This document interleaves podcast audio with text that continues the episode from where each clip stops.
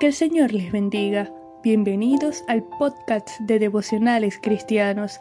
Estamos estudiando la serie Una carta de amor que edifica.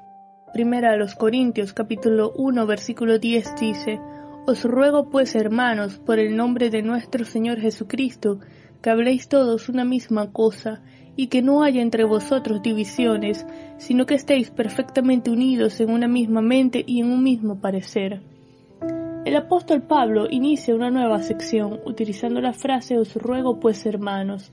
A pesar de su autoridad como apóstol que inició o fundó la iglesia en Corinto, con amor les realiza la petición, considerando que somos miembros de la familia de Dios, por el nombre de nuestro Señor Jesucristo, reconociendo la autoridad, señorío, gobierno absoluto y soberano de Cristo sobre su iglesia, la que compró con su preciosa sangre derramada en la cruz.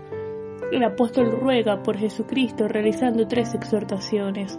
La primera, que habléis todos una misma cosa, que lleguen a un acuerdo, evitando las murmuraciones, críticas, ataques, chismes, las quejas, puesto que causan divisiones. Primera de Pedro capítulo 2 versículo 1 dice, desechando pues toda malicia, todo engaño, hipocresía, envidias y todas las detracciones. Estas acciones y actitudes producen resentimiento y hieren a los hermanos que también fueron comprados por Cristo, generando divisiones dentro de la Iglesia, lo que nos lleva a la segunda exhortación, que no haya entre vosotros divisiones. El original griego que utiliza Pablo se traduce como rasgar o romper, la petición es que no rompan o no fracturen el cuerpo de Cristo. Jesús dijo en Lucas 11:17, Todo reino dividido contra sí mismo es asolado, y una casa dividida contra sí misma cae.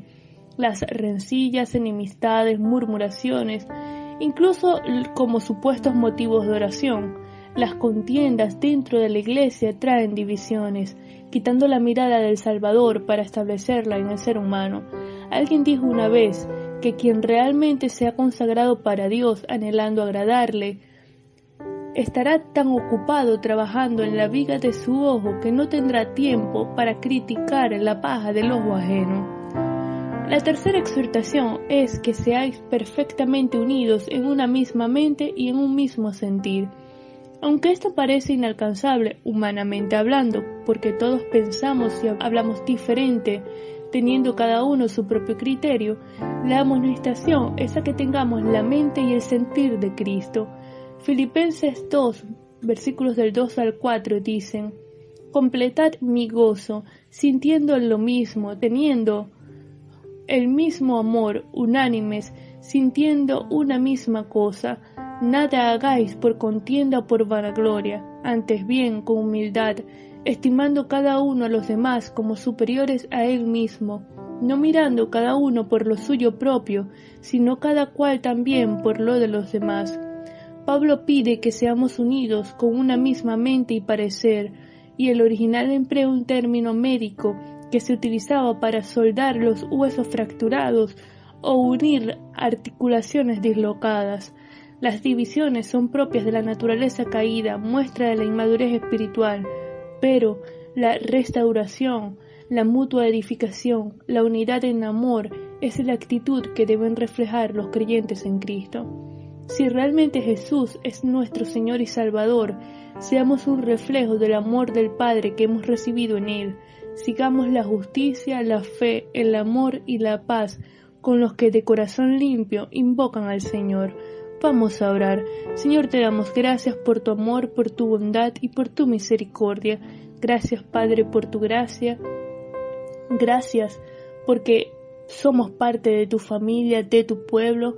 Ayúdanos a edificarnos en amor, a ser un reflejo de tu amor, a seguir la justicia, la fe, el amor, la paz, a tener la mente y el sentir de Cristo, a velar por lo de los demás y no por lo nuestro. En el nombre de Jesús. Amén.